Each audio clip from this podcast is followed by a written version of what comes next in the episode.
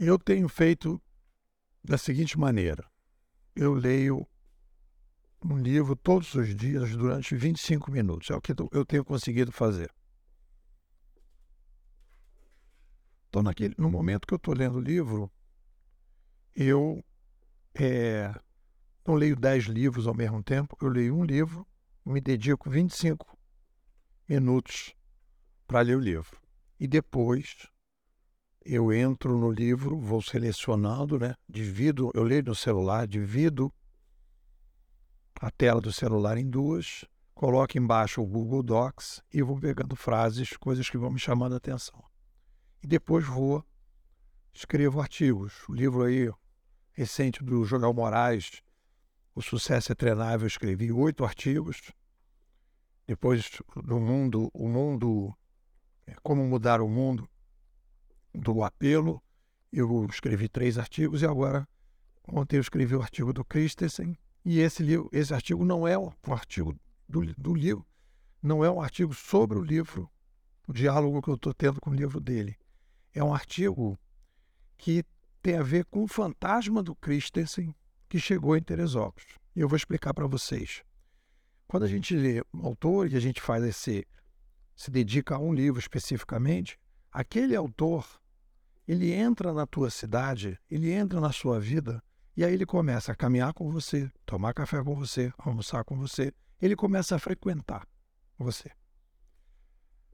Então, o que que o Christensen vai falar no livro dele, né? Como avaliar a sua vida?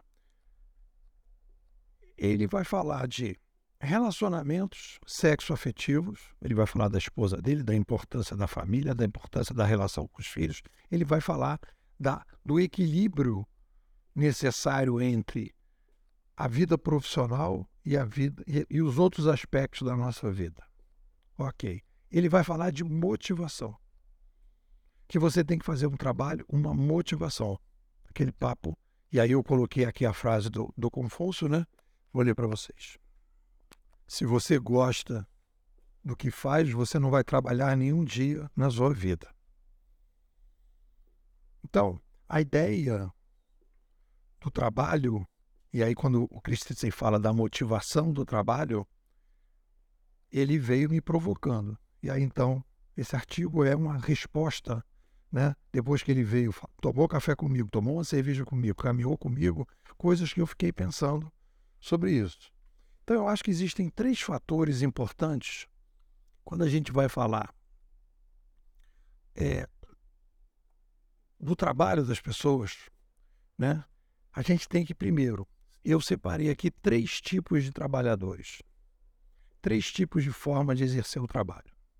Então eu coloquei o primeiro é o mesadeiro, pessoa que não consegue gerar o próprio sustento depois de uma certa idade, por exemplo, de 30 anos em diante, pessoas que não conseguem trabalhar. São aqueles filhos que foram super protegidos, que tiveram um problema afetivo com os pais, os pais é, não se preocuparam com eles como deviam, ou ele tem algum tipo de problema psicológico, psiquiátrico, na mente, etc, etc. Pode ser vários diagnósticos, a pessoa não consegue, então ele é o mesadeiro, ele fica esperando mesada. Depois a gente tem o cara conseguiu trabalhar, ele ganha o dinheiro dele, mas é um trabalhador sem missão. É aquele cara que na sexta-feira se arrasta, aquele cara na sexta-feira que ele vibra e na segunda ele se arrasta. Ele fez do trabalho um saco. Ai, que saco eu vou trabalhar. E o trabalhador missionário. E aí eu digo, né, que o trabalhador sem missão é aquele cara que trabalha para ganhar dinheiro. O trabalhador missionário é alguém que ganha dinheiro para trabalhar. E aí tem uma discussão interessante sobre isso, né? E aí eu peguei, acho que isso não está claramente colocado no livro do Christensen, que é o seguinte: a gente precisa separar dois tipos de legado. Primeiro, o sap antes, o sapiens é uma espécie que tem consciência da morte. Então, existe uma demanda do sapiens por deixar legado. Porque se eu sei que vou morrer, eu quero deixar algum legado. Aí a gente tem dois tipos de legados que a gente pode deixar. O mais comum, o mais mainstream, que todo mundo faz, que acaba sendo parecido com as outras espécies e pouco com sapiens, é o legado biológico. Aí eu vou ter meus filhos, meus filhos vão ficar, eu tenho meus netos. Então você vai deixando descendentes, então é o legado biológico. Eu diria assim que grande parte das pessoas trabalha nesse troço, dessa forma. E aí você repara, é um legado que, que os passarinhos deixam, que os gambás deixam, que os lobos deixam, que as formigas deixam. É um legado biológico. Quando a gente fala dos sapiens, né, o que seria interessante para um sapiens, uma vida mais significativa, não é o legado biológico, é o legado criativo. O legado criativo é aquilo que você vai deixar coisas, seja uma, sejam obras, pinturas, é, músicas, trabalhos, é, peças de madeira, sei lá, cada um pode inventar o que for. Mas são legados criativos, né? Me lembro Drummond, por exemplo, o caso do Drummond de Andrade, que o que, que ele teve que fazer na vida dele? Ele teve que, ele teve que ser bimodal. Então ele tinha lá um emprego burocrático para ganhar dinheiro e a poesia que não dava dinheiro era o seu, era o seu grande legado criativo. Eu me lembro também, né, nesse, no Star Mais tem uma série que eu adorei, Gênios, a primeira temporada sobre o Einstein. No primeiro momento do Einstein, ele vai trabalhar numa firma de patentes mas ele continua tentando manter o seu legado criativo. Então, querendo ou não, para você ter o legado criativo, o legado criativo ele tem que diretamente estar ligado ao trabalho. Você pode até dividir como o Drummond e o Einstein no primeiro momento, né? Ser um bimodal. E aí você pode passar a vida inteira. Me lembro também do Spinoza, que ele foi um grande filósofo, que ele fazia dentes, né? Ele é, polia lentes e fazia poesia nos tempos vagos. Então você pode ter essa bimodalidade. Mas o grande barato é você conseguir, né? o ideal seria você conseguir ter um trabalho em que você se apaixona, que você tem motivação, e esse trabalho poder te manter se sustentar. Mais ainda, evitar que este trabalho mais criativo, se possível mais disruptivo, desequilibre a sua vida pessoal.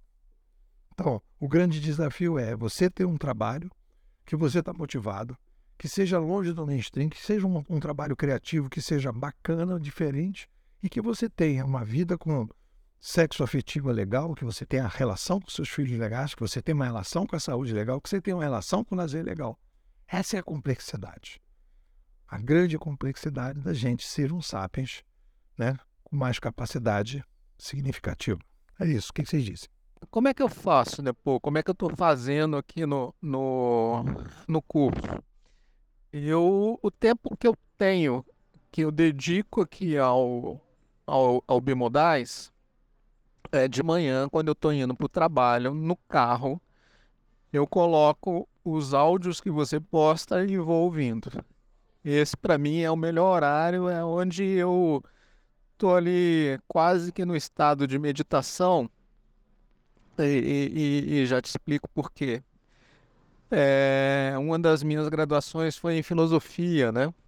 E foi o período acadêmico, eu diria que talvez eu tenha mais me deliciado, mais do que engenharia, mais até do que o meu mestrado. Filosofia foi um deleite total. Foi muito bom ter feito a, a, o curso de filosofia na UNB. E eu vejo, como é que eu vejo o seu curso? Vejo os seus áudios, o que você posta, praticamente como uma filosofia, uma psicologia, um misto das duas coisas da inovação. Então, eu aproveito por aí, né? Assim, essa, esse é o, é, é o aprendizado que eu tenho e, e é onde eu me delicio com, a, com, a, com os áudios, né? é, é, ver você trabalhando essa questão da filosofia e da, e da psicologia mesmo do, do inovador. E, e, e, é por aí que eu, que eu viajo. Então, isso no meu dia a dia, eu diria, do meu trabalho, não tem uma aplicação imediata, prática, mas isso serve como um background que eu vou formando, que eu vou criando para mim que vai me dando subsídio para a vida e para o trabalho. Então, assim que eu vejo. É